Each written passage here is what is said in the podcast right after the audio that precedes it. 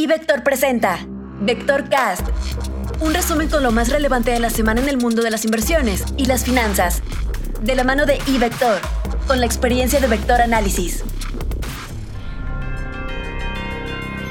Comentario económico. A consecuencia de la revisión de las cifras de las cuentas nacionales hechas por el INEGI, ahora resulta que la economía se está sobrecalentando más de lo que pensábamos, por lo que todos volteamos a ver qué es lo que va a hacer el Banco de México. Comentario internacional. La semana pasada se publicaron datos favorables del mercado laboral en Estados Unidos. Las vacantes laborales disminuyeron de 9.165.000 en junio a 8.827.000 en julio. Con esto, el total de vacantes sobre desempleado bajó a 1.51.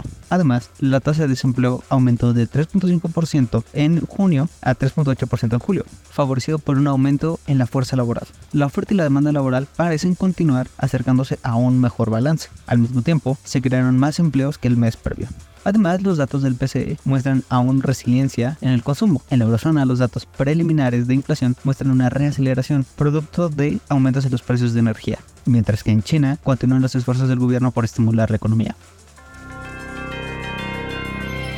Por lo que se refiere a la economía mexicana, esta semana se dan a conocer dos publicaciones relevantes. La primera de ellas es la inflación para el mes de agosto, la cual esperamos con una nueva desaceleración en su comparativo anual. De manera puntual, esperamos que la inflación general se ubique en 4.64% al cierre de dicho periodo. A más tardar el 8 de septiembre, la Secretaría de Hacienda dará a conocer el paquete económico 2024. No esperamos modificaciones fiscales importantes y estaremos atentos al marco macroeconómico propuesto por la Secretaría de Hacienda para el año entrante. Creemos que existe la posibilidad de que las diferentes variables petroleras y las de crecimiento económico también tengan un sesgo positivo característico de esta administración en los últimos años. Análisis técnico. A pesar del intento de recuperación en los últimos días del mes, agosto no fue ganador para la mayoría de los activos alrededor del mundo. Los índices de Estados Unidos han recuperado una buena parte de lo perdido y se acercan a máximos y no se descarta que pudieran superarlos si retomaran la tendencia positiva. Sin embargo, el volumen operado ha estado disminuyendo y sin esa fuerza necesaria para superar máximos, el avance se vuelve frágil. De acuerdo con las condiciones de los indicadores, es factible que estén validando techos y haya ajustes, aunque probablemente a un ritmo más moderado de lo que se observó en los primeros días del mes. Para las tasas de interés también hubo intento de recuperación, pero se quedaron por encima de apoyos clave. Mientras no rompan a la baja esos niveles, el mejor escenario para los siguientes días sería de lateralidad. Renta variable.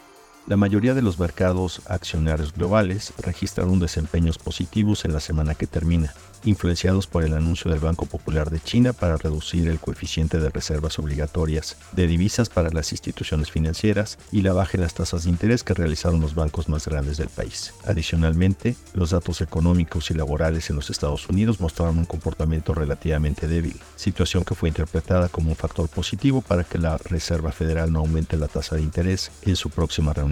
En otro orden de ideas, con cifras al segundo trimestre de 2023, evaluamos los principales indicadores financieros de las empresas que cotizan en el mercado accionario en México. Y vemos que a nivel agregado, los niveles de deuda que registraron las emisoras al cierre del 30 de junio del año en curso mantuvieron su tendencia bajista de los últimos tres años, reportando una disminución de 4.7% respecto al trimestre anterior, aunque explicado en buena medida por la depreciación de 5% trimestre a trimestre del dólar frente al peso, situación que benefició al componente de deuda denominado en dólares en su conversión a pesos. Con una muestra representativa de empresas públicas en México, vemos que la razón agregada deuda neta agua fida se ubicó al cierre del segundo trimestre de 2023 en 0.96 veces, por debajo de 1.02 veces reportado en el trimestre inmediato anterior.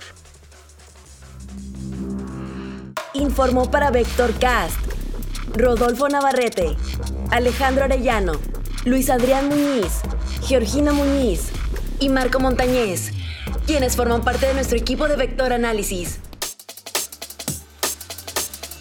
Síguenos en Facebook, Instagram y Twitter como iVector y conviértete en un experto del mundo financiero.